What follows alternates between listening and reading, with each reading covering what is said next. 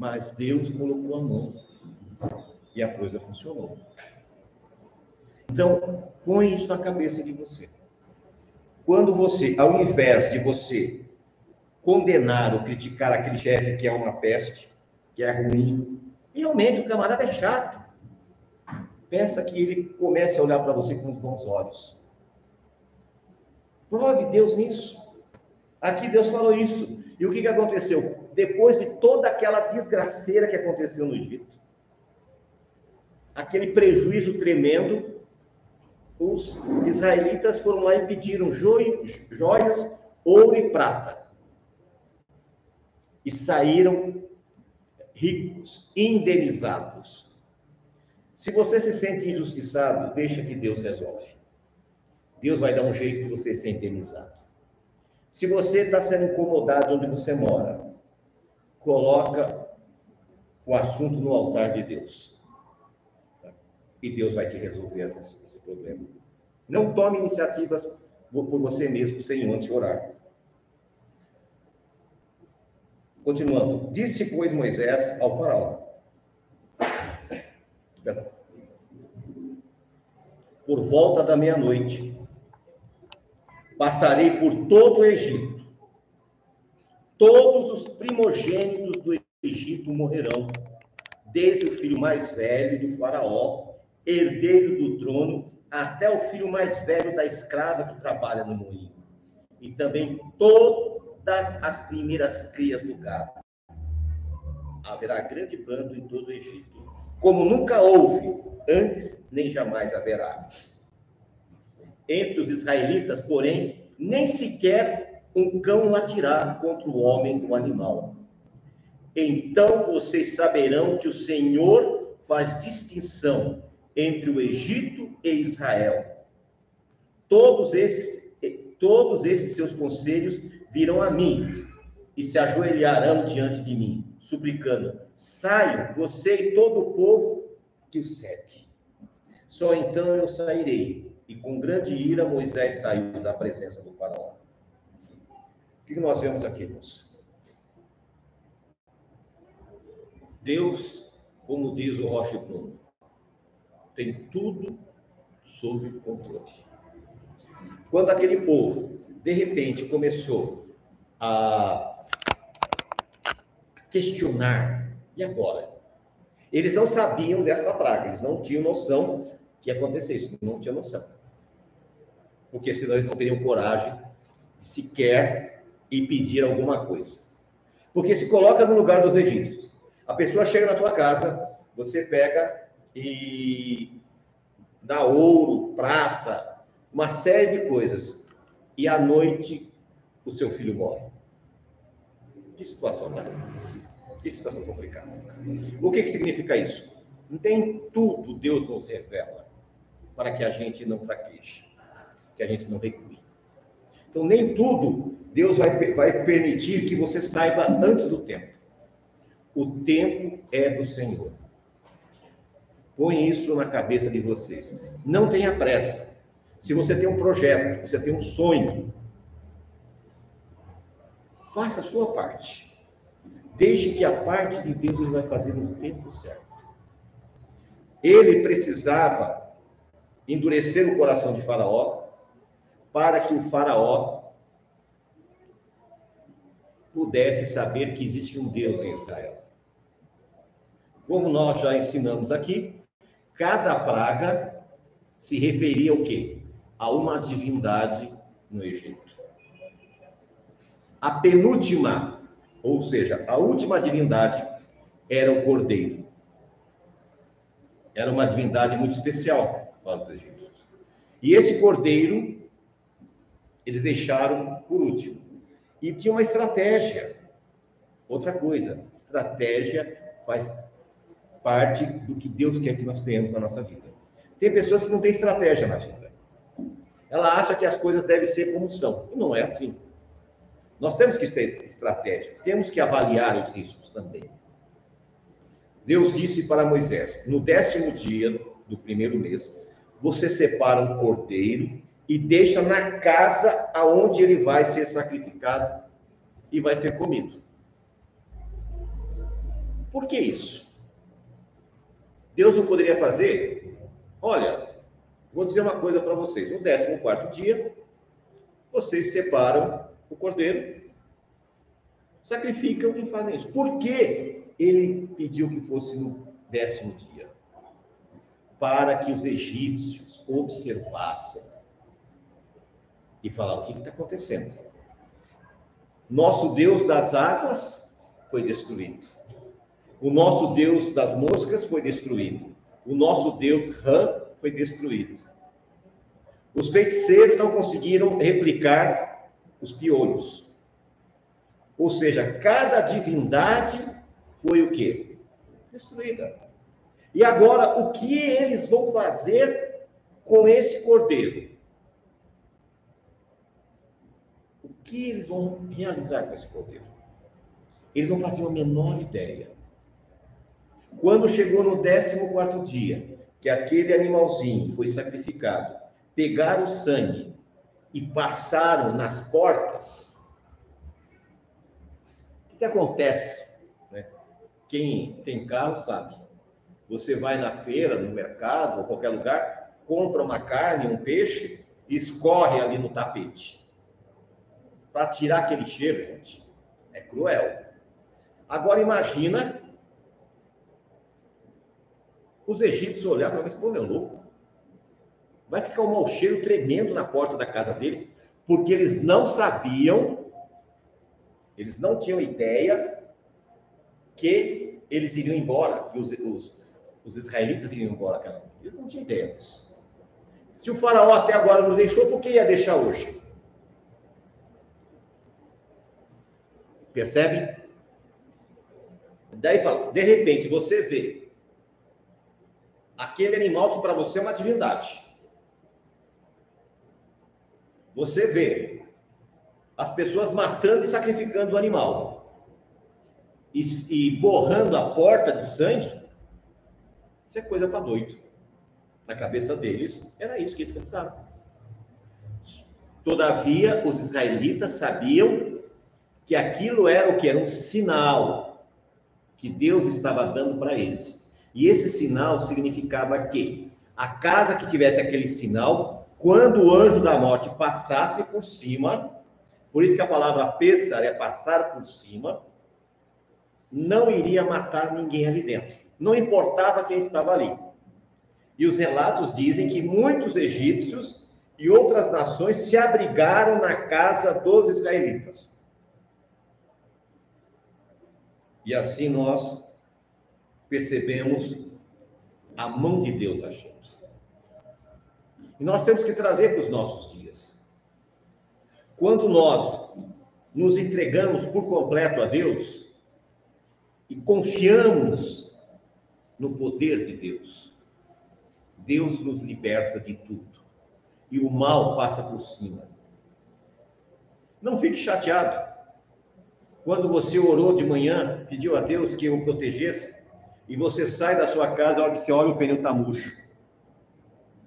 Em vez de você reclamar, agradeça a Deus. Talvez foi uma providência divina que lá na frente ia ter um acidente. Eu me lembro até hoje, a Evelyn era bebê ainda, bebê, não, já era uma menininha do tamanho da Heloísa. Nós estávamos indo para Franca. E quando passamos de Campinas, ela começou, pai, pai, quero no banheiro, quero no banheiro. Aí nós paramos num posto de gasolina, tinha um restaurante. E foi ao banheiro, e ao retornar, nós entramos. Um minuto antes, havia saído uma ambulância. Naquela época, era uma época como essa, tinha muita queimada de cana. E um fumaceiro tomou conta da pista.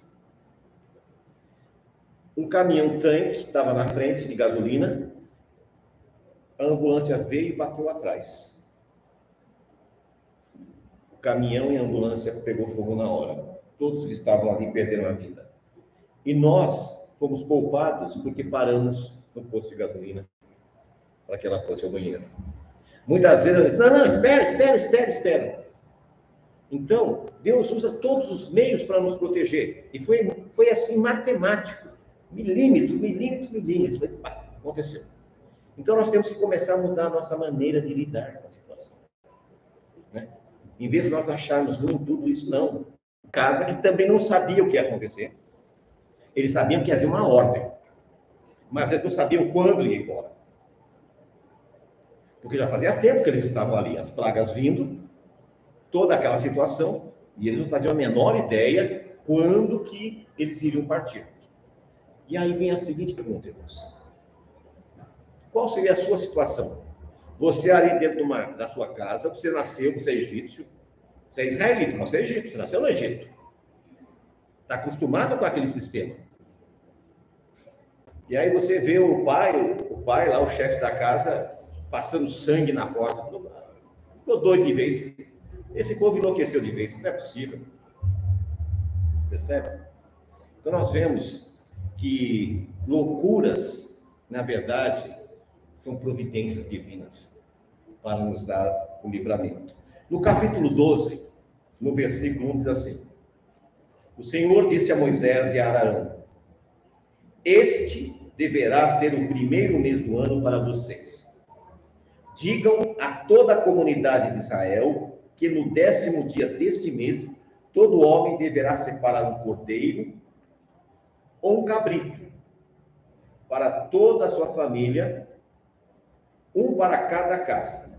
Vamos retornar. O que, que diz aí? Este vos será o quê? O primeiro dos meses. E o que, que nós vemos aqui, irmãos? Nós vemos aqui o grande problema hoje das pessoas, que é justamente o quê? A questão do ano novo. Deus estabeleceu que nesse mês da Páscoa seria o primeiro mês. Qual sentido celebrar o, o ano, o início do ano, no meio do ano? Não tem sentido. Como não tem sentido no calendário gregoriano. Quando que é o primeiro dia do ano gregoriano? Dia 1 de janeiro. Dezembro, que mês que é? Hã? Como décimo segundo? De 10. No 9. Não é 10. Dezembro, 10. Novembro, 9. Outubro, 8. Setembro, 7. Não é 12. É, o, o nome já diz qual é o mês.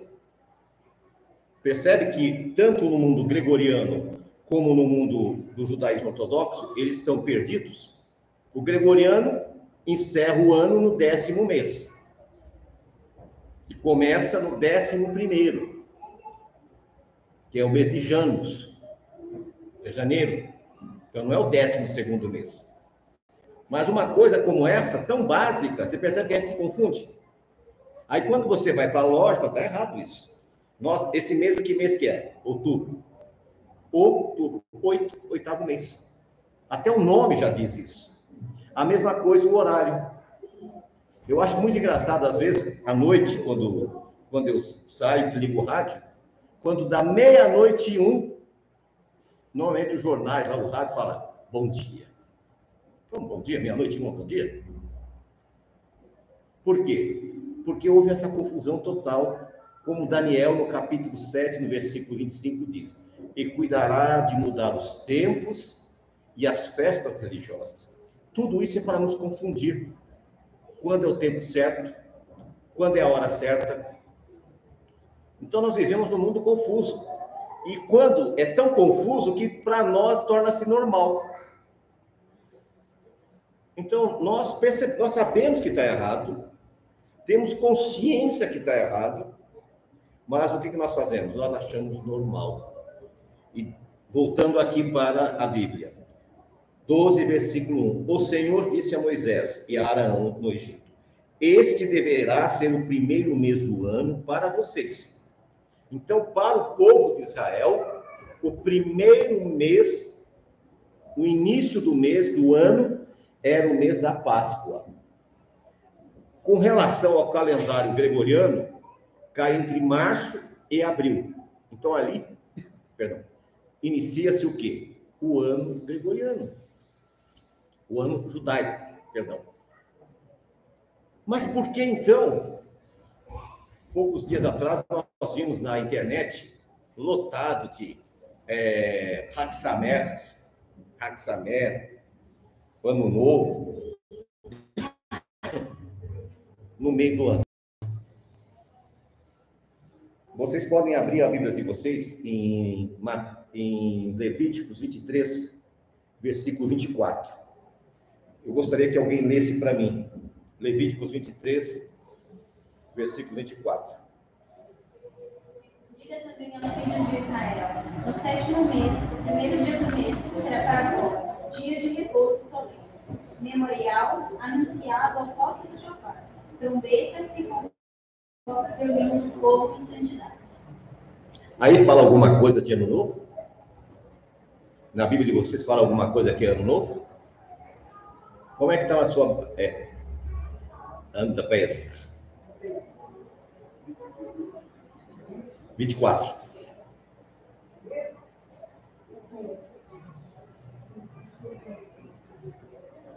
Fala aos filhos de Israel, dizendo: sétimo mês, no primeiro dia do mês, tereis trabalho e memorial de comprar, Soprar. de convocação. Aí fala alguma coisa que é ano novo? Tem alguma citação? Não. Então é o sétimo mês. Como que o sétimo mês virou ano novo? Hã? O que, que, que, que diz lá no Ceará?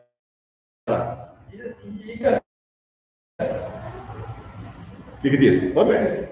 Diga também aos filhos de Israel: Continua. no sétimo mês, o primeiro dia do mês será para vós dia de repouso solene, memorial.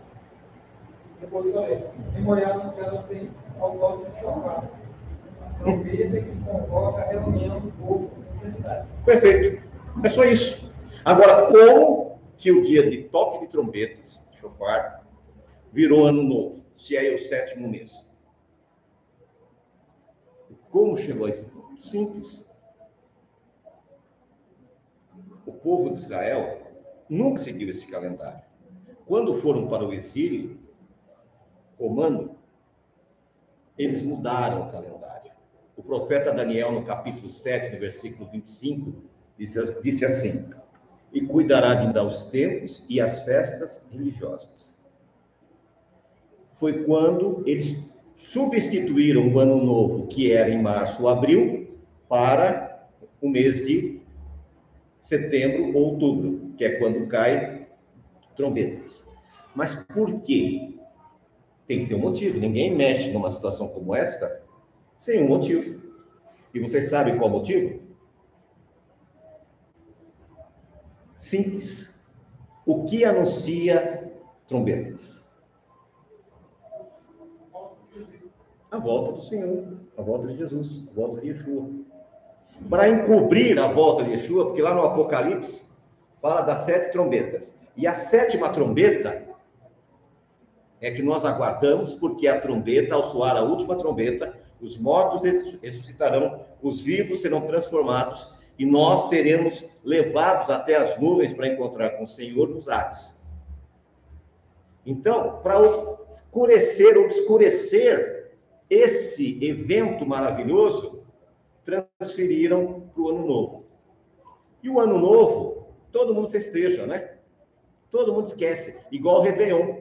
Quando chega dia 31 de dezembro, todo mundo esquece que é pobre, esquece das dívidas, todo mundo está feliz, né? E tem uma outra coisa interessante. Na Babilônia, quando eles estiveram lá, no sétimo mês, eles, os babilônios celebravam o ano novo deles na Babilônia. E tem uma outra curiosidade. O que, que eles celebravam também? A vitória de uma divindade que eles chamavam Marduk, que era contra Tiamat, que era a deusa das águas. Olha que coisa interessante. Aqui no Brasil, no dia 31, no Brasil e na África, os países é, que, conhecem, que mexem com essas coisas, no dia 31, o que, que as pessoas fazem na praia? Oferendas a Iemanjá, que é a mesma deusa da Babilônia, a Tiamat. É o mesmo demônio. E lá é mulher, e aqui também é mulher. Uma demônia. a gente poderia afirmar assim que no Egito, né? Eles eram. É, eles sabiam as religiões do Egito. Conheciam. Porque quando eles chegaram lá no deserto, eles tinham assim, praticamente que, como eles praticavam, eles tinham que fora. Não, eles foram praticar de novo. Por isso que eles foram fazer o, o bezerro de ouro. Por quê? Mesmo assim, com essa idolatria toda, Deus ainda Teve misericórdia. resgatava. Por quê? A mesma coisa que nós, por exemplo, nós que estamos aqui no Brasil, uma grande parte de nós temos ascendência israelita ou judaica. Aqueles que estavam saindo do Egito, entendeu? Tem cara de árabe não. Aquele que estava saindo do Egito, eles eram o quê? Egípcios. Eles estavam há quatro séculos. Nós estamos aqui no Brasil há cinco. Então a gente não sabe nem. Gente... Lembra que eu perguntei para vocês o nome dos bisavós de vocês, que a maioria não sabia? Quanto mais no nosso tetravô. Ninguém nem imagina quem foi. Aqueles israelitas que estavam ali, eles sequer sabiam que eram israelitas. Eles tinham, ah, nós somos ó, um povo lá de Canaã, mas eles continuavam sendo o quê? Egípcios.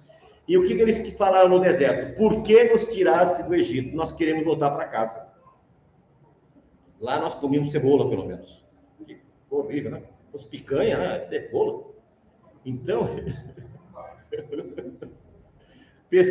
percebam, eles ainda eram egípcios. E Deus vai transformar eles. Só que o que acontece? A teimosia deles fez com que as bênçãos não chegassem a tempo para eles. A viagem, no máximo, uma pessoa, um homem normal, levaria no máximo nem uma semana para chegar em Canaã. E eles ficaram rodeando. Muitas vezes nós estamos nessa mesma situação. Nós estamos rodeando, rodeando, rodeando o quê? O deserto. Por quê? Por causa da nossa teimosia. E agora, só para completar o raciocínio, o que foi dito a eles? Este vos será o primeiro dos meses. Por quê? Porque eles perderam a relação de tempo. Como nós agora. Quando eu fiz a pergunta aqui, dezembro qual que é? É 12. É tão comum, nós perdemos a relação, nossa, quando você vai observar, você vê que não é 12, que é 10. Mas a lógica humana é tão que pare... o, o erro parece verdade. É natural. É aquela coisa, você, uma mentira falada várias vezes, vira o quê? Vira uma verdade. Pela, pela relação assim, de habilidade, e parece que o santo era contado pelo cru, né? Pelo? Os meses, né? Era contado pelos números, né? Sim, só apenas o primeiro mês é chamado Aviv, ou Abib, que significa maduro. É, por exemplo, nós estamos, nós temos até lá na- no nosso quadro, tem lá, ó, nós estamos no sétimo mês bíblico. Nós, hoje nós estamos no dia 24 do sétimo mês, equivalente a 2 de outubro. Então, quando você, eles?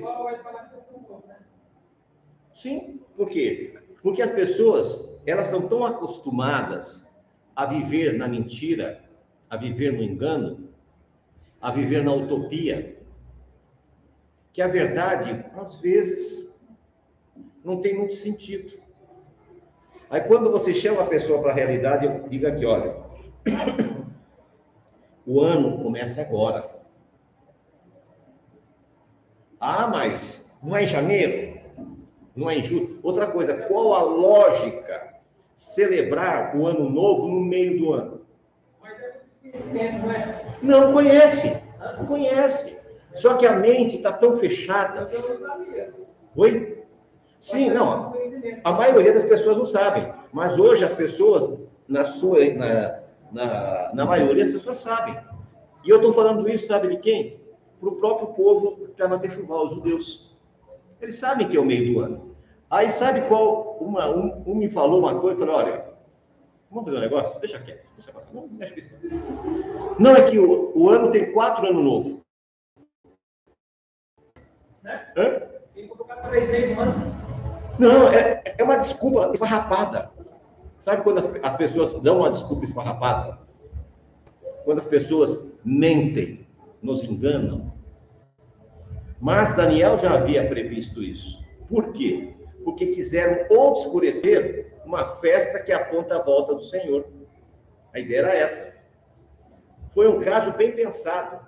Não foi uma, não, como se diz, não para nos enganar. Porque se você tem consciência que o Senhor está voltando, você prepara a tua vida.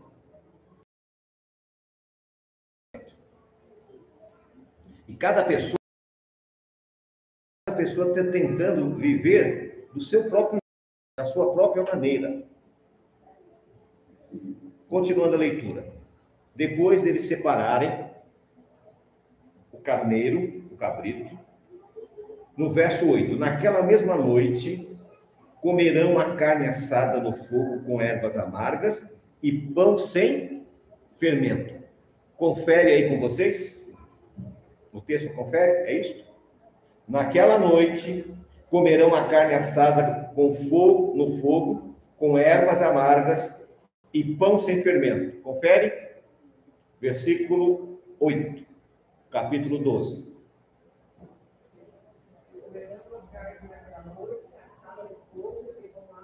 e com ela jamais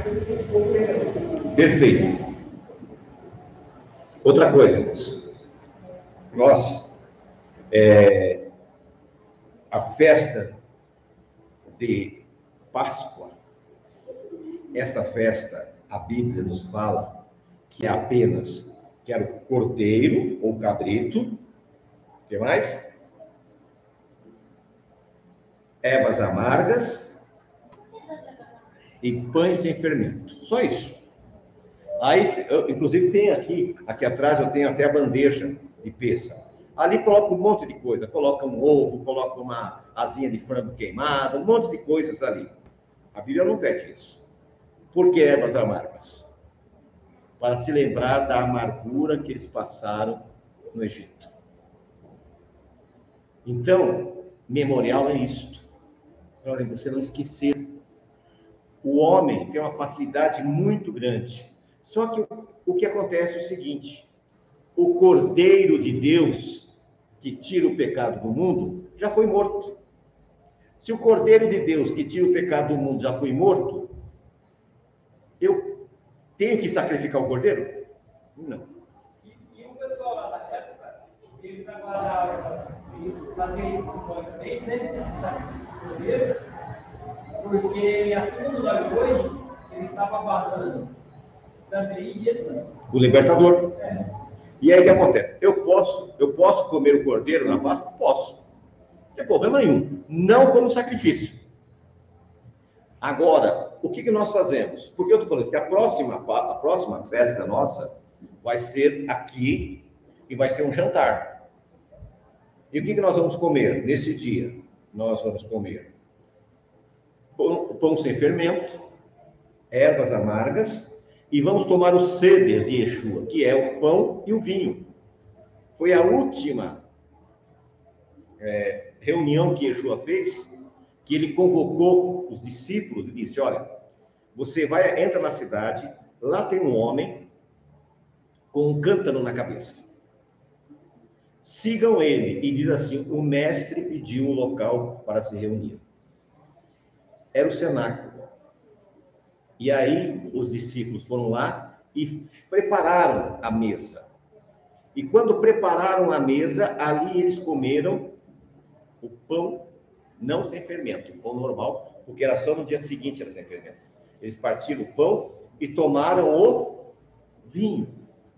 E ele disse: Esse é o meu sangue que é derramado por vós, e esse é o meu corpo que é partido por vós. Fazer isso em memorial, até que eu volte. Então, nós fazemos isso anualmente, como memorial, como lembrança. No dia seguinte, que é o dia 15, aí você come, a partir do dia 15, durante uma semana, o pão sem fermento. Sem problema nenhum. E nessa noite aí você come com as ervas amargas, que é um simbolismo. Por quê? Porque o Cordeiro de Deus já foi morto. Então nós não vamos replicar aquilo que já foi feito, né? Continuando. No capítulo, no versículo 12. Vamos voltar ao 11. Ao comerem, estejam prontos para sair, cinto no lugar, sandália nos pés e cajado na mão. Como apressadamente. Essa é a Páscoa do Senhor. Naquela mesma noite, passarei pelo Egito e matarei todos os primogênitos, tanto dos homens como dos animais, e executarei juízo sobre todos os deuses do Egito. Então vamos lá. Naquela mesma noite, passarei pelo Egito, matarei todos os primogênitos, tanto dos homens como dos animais, e executarei juízo sobre todos os deuses do Egito. Eu sou o Senhor, eu sou Jeová. O sangue será um sinal para indicar as casas em que vocês estiverem quando eu vir. E ver o sangue, passarei acima a praga de destruição não os atingirá quando eu ferir o Egito. E esse dia será um memorial que vocês e todos os seus descendentes celebrarão como festa ao Senhor. Todos os seus descendentes devem fazer isso. Celebrem como decreto perpétuo. Então, é uma festa perpétua. E eles dizem: todos que tiverem o sinal eu vou passar por cima, eu não vou destruir. E nessa noite eu vou destruir todos os deuses do Egito. Por quê? O, os primogênitos eram muito importantes para as famílias. E, em especial, o primogênito do faraó, porque era chamado Horus vivo, o Deus encarnado. E aquele que seria o futuro Deus encarnado morreu, que é do os vivos. Então nós vemos o agir de Deus, a mão de Deus agindo, a mão de Deus protegendo a vida de vocês hoje. Quando Deus marcou vocês através do sangue do Cordeiro, você está protegido diante de Deus. Você pode clamar a Deus e dizer: caiu mil ao teu lado, dez mil à tua direita, e você não é atingido mas você tem um sinal de Deus. Então, não abra mão desta aliança. É muito comum, às vezes, o jovem querer passar um momento, ah, não, eu vou curtir a vida, e se afastar dos caminhos do Senhor. E acaba, justamente nesse período, ele acaba tomando decisões que vão comprometer a vida inteira. Quando você for tomar qualquer decisão, cuidado para não tomar uma decisão errada na tua vida, para não te comprometer. Né? A Bíblia, ela nos orienta que nós temos que estar em aliança com o Senhor. Quando Noé saiu da arca, Deus mostrou a ele o arco da aliança. Aquele nome arco-íris está errado. Íris é uma divindade egípcia. Aquele arco da aliança era um símbolo que Deus não destruiria mais a terra daquela forma. Infelizmente, hoje, pessoas com problemas emocionais, problemas, sei lá, quais, decidiram tomar como símbolo. Aquele símbolo não é deles. O arco da aliança é o símbolo que Deus nos deu, que ele não destruirá mais a terra daquela maneira. Então, irmãos, continuemos nós a ter convicção que Deus está dirigindo a nossa vida. Continuamos nós firmados na rocha. Nós vemos agora no versículo 21 que Deus enviou o anjo da morte. E houve pranto e clamor em todas as casas do Egito. Todas as casas do Egito clamaram e plantearam, porque perderam o seu, seu primogênito. Na casa de Israel, dos israelitas, não aconteceu isso. E eu gostaria de colocar, é, que Deus me perdoe se eu estou equivocado, se eu estou falando alguma coisa que não seja. Mas eu não vi, pelo menos que chegou até mim, nenhum líder da Techuvá, mesmo com problemas, ainda não fazendo uma Techuvá completa, perecer nesta pandemia. Mas o que eu vi de líderes religiosos morrer, eu nunca tinha visto. Então, que Deus conforte as famílias e faça que eles abram os olhos para entender que existe um Deus em Israel e que esse Deus cuida do seu povo que isso também nos, nos fortaleça, que mesmo nós, nessas todas as adversidades que estamos passando, nós fomos preservados. Por nós estarmos aqui hoje, vivos, é uma grande vitória. É uma grande vitória. Agradeçam a Deus. Né? Nós temos o irmão Antônio. Ele vive na ponta da espada todo dia. E Deus preservou a vida dele. Porque não é fácil. Quantas pessoas entram no seu carro por dia?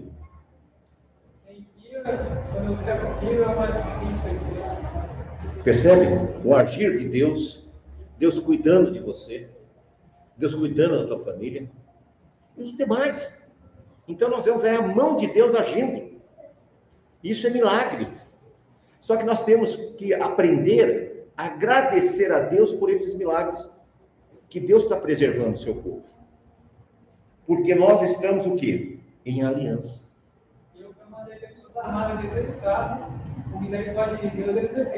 Para você ver a misericórdia de Deus. E sabe o que é isso? Oração. Eu não tenho dúvida que a, a sua esposa ora, pedindo a Deus proteção. Eu não tenho dúvida disso. Então, essas pequeninas coisas, que são grandes por sinal, é o proteger de Deus. Em Israel, em Gozen, onde estavam os israelitas, não pereceu ninguém. Então, quando você está sob a cobertura do Senhor, Deus nos livra, Deus nos protege. Né? Muito bem.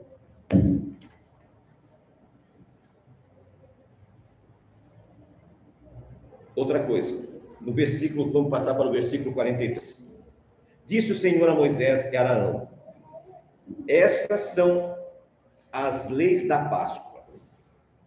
Nenhum estrangeiro poderá comê-la. O escravo comprado poderá comer a Páscoa depois de circuncidado. Mas o residente temporário e o trabalhador contratado dela não comerá. Que Páscoa está falando? Naquele, naquele momento, que ainda Yeshua não tinha vindo, somente quem estivesse em aliança da circuncisão poderia comer. Hoje, não. Porque Yeshua estendeu a salvação aos demais. Então, hoje, naturalmente, quando nós fizermos aqui a cerimônia da ceia do Senhor, este sim eles têm estar em comunhão com a congregação, porque é uma aliança. Então, se a pessoa não tiver, não fique chateada, porque é uma determinação e nós não estamos aqui, nós não podemos abrir uma exceção. Então, que vai ser justamente no dia 14, nós vamos fazer o Seder de Yeshua, que é a nossa ceia. A igreja, ela faz mensal, bimestral, trimestral, nós fazemos uma vez por ano. O que nós realizamos ao final o ave está lá, não é. Aquilo ali é comunhão. Vocês estão em comunhão com a gente. Somente aqueles que estiverem em aliança, então vão poder participar.